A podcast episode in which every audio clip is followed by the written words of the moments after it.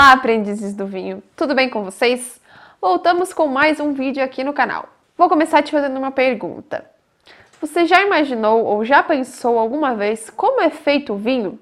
Durante alguma degustação, você já parou para pensar como uma fruta tão comum se torna uma bebida tão magnífica? Se você nunca parou para pensar sobre isso ou nunca ficou curioso sobre esse assunto, hoje eu vou te contar como é feito o vinho, alguns processos que a uva passa até se tornar vinho.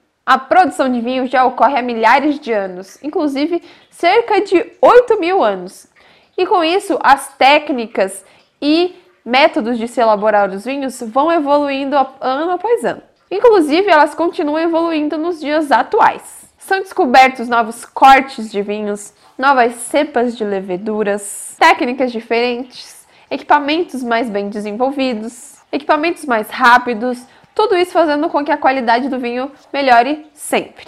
E eu tô falando tudo isso para você saber que fazer vinho não é uma receita de bolo. Grandes vinícolas que elaboram vinhos em grandes escalas até podem ter a sua receitinha de vinho, mas pequenos produtores que produzem em menor quantidade não fazem isso.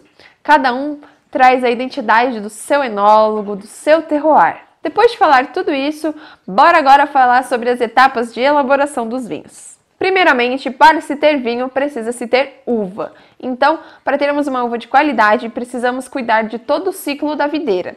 E quando chega a hora da colheita, precisamos levar ela, ela o mais rápido possível para a cantina após ser colhida. Chegando na vinícola, as uvas passam por uma certa perícia, onde a equipe responsável irá separar as bagas estragadas e encaminhará as melhores uvas para serem processadas.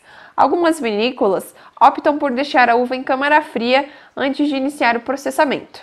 Após essa escolha e separação de uvas, as bagas são pesadas e são encaminhadas para uma máquina conhecida como desengaçadeira. É nessa máquina que vai ocorrer a separação das bagas de uvas do cabinho, ou então como é conhecido, o engaço. Nesse processo, é bom utilizar bons equipamentos para evitar a extração de compostos herbáceos, o que posteriormente pode trazer é, a distringência maior aos nossos vinhos. Na desengaçadeira, grande parte das uvas já são esmagadas. Inicia-se então o processo de maceração.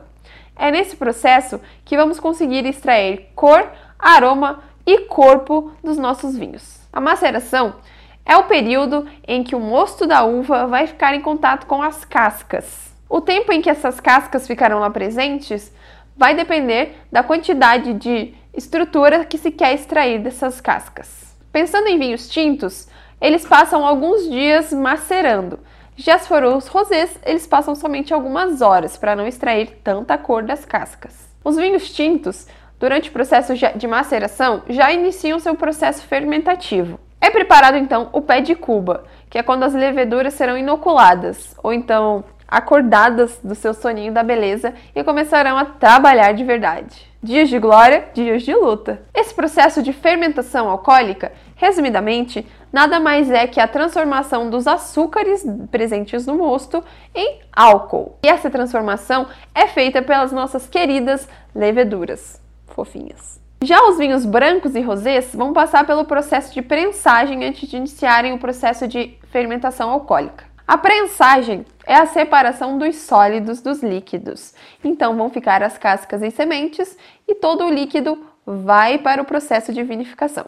Nos vinhos tintos, o processo de prensagem ocorre após a fermentação alcoólica. Voltando para a fermentação, o fim dessa fermentação pode acontecer de diferentes maneiras.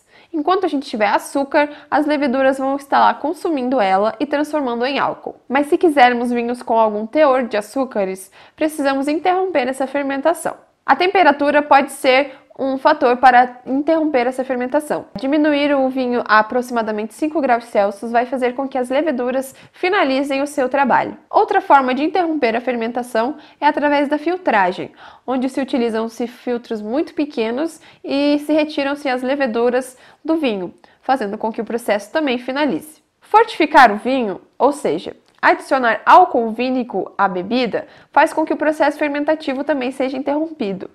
Alguns vinhos, como vinho do Porto ou vinho Madeira, também utilizam esse processo. Outro processo que o vinho passa é a trasfega, onde nessa, nessa parte são separadas as borras da parte líquida. Outro processo que também é muito comum nos vinhos brancos e rosés é o processo de clarificação.